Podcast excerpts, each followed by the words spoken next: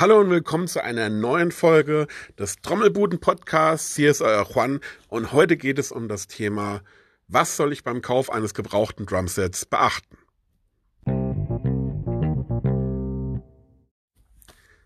Also die erste Frage, die man sich stellen sollte, ist, für welches Alter suche ich denn das Schlagzeug? Heißt, suche ich das für ein Kind, suche ich das für einen Jugendlichen oder für einen Erwachsenen?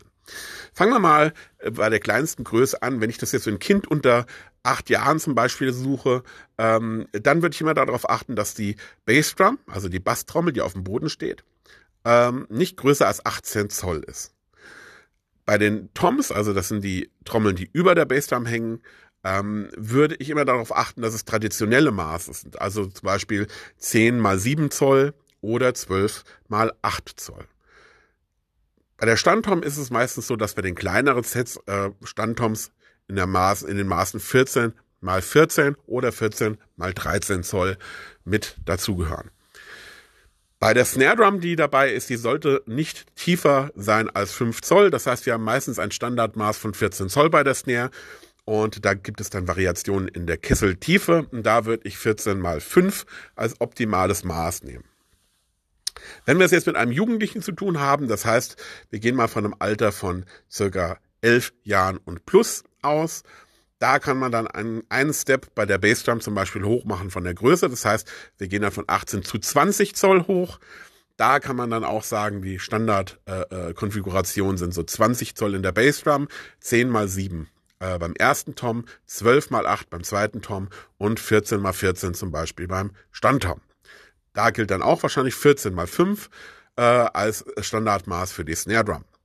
Bei Erwachsenen spielt das jetzt nicht so eine große Rolle. Da kann man dann auch Bassdrums nehmen, die dann 22 Zoll oder 24 Zoll groß sind oder da auch größere Toms, äh, zum Beispiel die 13, 14 16 oder 18 Zoll groß sind. Das ist dann eher eine Geschmackssache, was den Sound angeht, weil je größer die Trommel, umso mächtiger und umso tiefer ist sie auch vom Grundsound her. So, da kommen wir zum zweiten Punkt. Und das ist, man muss unterscheiden zwischen sogenannten Shell-Sets und sogenannten Komplettsets. Ein Shell-Set bedeutet, dass nur die Trommeln im, äh, im Angebot äh, inbegriffen sind. Also keine, keine Becken und keine Ständer. Wenn man jetzt ein Komplettset hat, ist das was anderes. Da hat man dann meistens Ständer dabei, Becken. Ähm, das kommt mal drauf an. Auf dem Gebrauchtmarkt ist es durchaus auch üblich, dass manchmal Becken mitverkauft werden. Da habe ich aber so die Erfahrung gemacht, dass es meistens nicht so hochqualitative Becken sind und dass es dann eher Sinn macht, Ausschau zu halten ähm, zu besseren Becken zu einem späteren Zeitpunkt dann. Ähm, so dann was muss ist ja, was ist jetzt quasi noch wichtig für die Anschaffung? Also die Kesselgrößen hätten wir jetzt quasi schon besprochen. Ähm, der andere Punkt, äh, der nicht zu vernachlässigen ist, ist je nach Preis auf dem Gebrauchtmarkt sollte man immer gucken, in welchem Zustand sind die Trommelfälle. Das bedeutet, Trommelfälle sind zwar Verbrauchsmaterialien beim Schlagzeug, aber so einen kompletten Satz, das heißt zum Beispiel drei Toms, Bassdrum und Snarefell auszutauschen, kann dann auch gut und gerne mal über die 100 Euro kosten. Äh, dementsprechend sollte man beim Gebrauchtkauf darauf achten, dass die optisch noch einigermaßen gut dastehen Vielleicht sind ja sogar ein paar relativ neuwertige Fälle drauf. Sollten die wie Kraterlandschaften aussehen, sollte man das, das bei den Preisverhandlungen quasi schon so ein bisschen mit einbeziehen. Dann kommen wir zu dem Faktor Becken. Ähm, also im Gegensatz zum Schlagzeug, wo man sehr viel mit, bei dem Sound machen kann mit der Auswahl der Fälle. Das heißt, hochwertige Fälle lassen selbst ein relativ preisgünstiges Schlagzeug sehr, sehr gut klingen bei Becken haben wir leider diese Möglichkeit nicht der nachträglichen Veränderung. Deswegen gehe ich immer ähm, den Schritt und sage, es lohnt sich definitiv von Anfang an äh, ein bisschen mehr Geld auszugeben bei den Becken. Und da ist immer eine gute ähm, Vorgabe, dass man nach sogenannten B20 Becken Ausschau hält. Also B20 ist eine Legierungsform äh, bei Becken, das heißt ähm, B20 Bronze. Und da gibt es durchaus von verschiedenen Herstellern schon relativ günstige Angebote und auch auf dem Gebrauchtmarkt findet man Beckensets, die so um die 200 bis 300 Euro kosten ähm, und äh, durchaus quasi dann eine gute Ergänzung zum Schlagzeug darstellen können.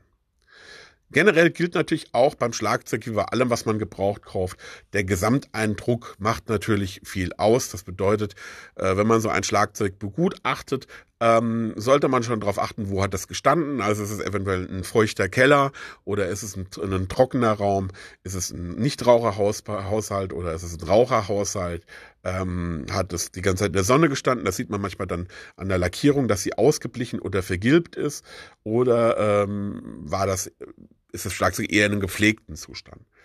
Ähm, generell kann man ungefähr so äh, sagen, dass Schlagzeuge bei einem Alter bis zu fünf, sechs Jahren durchaus, sage ich jetzt mal, ähm, so zur Hälfte des Neupreises ungefähr äh, auf dem Gebrauchtmarkt angeboten werden.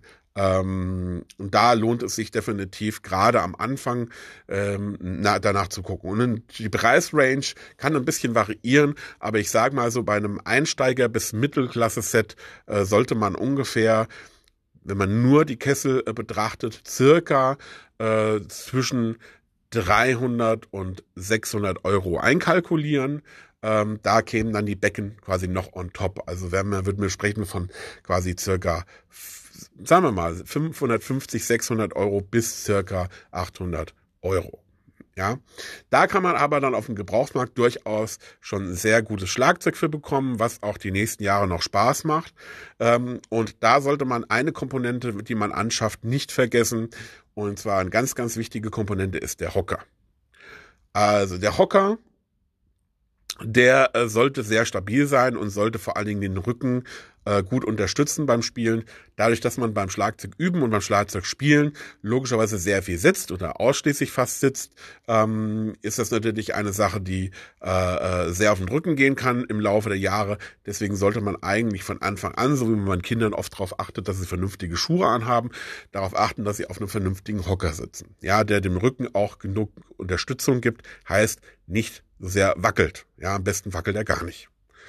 Ähm, ich hoffe, euch hat äh, die, der kleine Tipp heute so äh, in der Kürze und Würze äh, geholfen bei der Auswahl.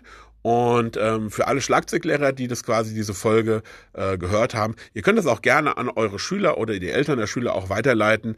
Dann haben die mal immer so eine kleine äh, ja, wie soll ich sagen, Richtlinien, nach der sie sich richten können, wenn sie äh, nach irgendwas Ausschau halten wollen.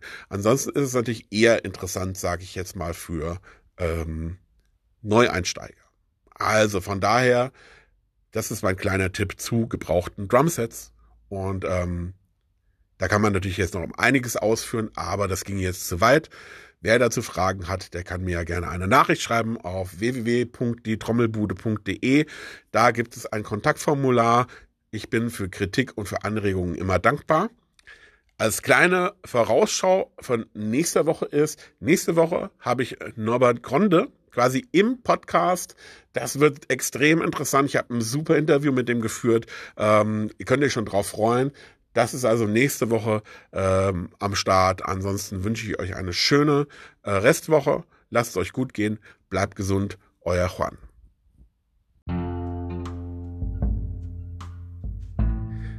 Ich hoffe, du hattest auch diesmal wieder Spaß an der Folge.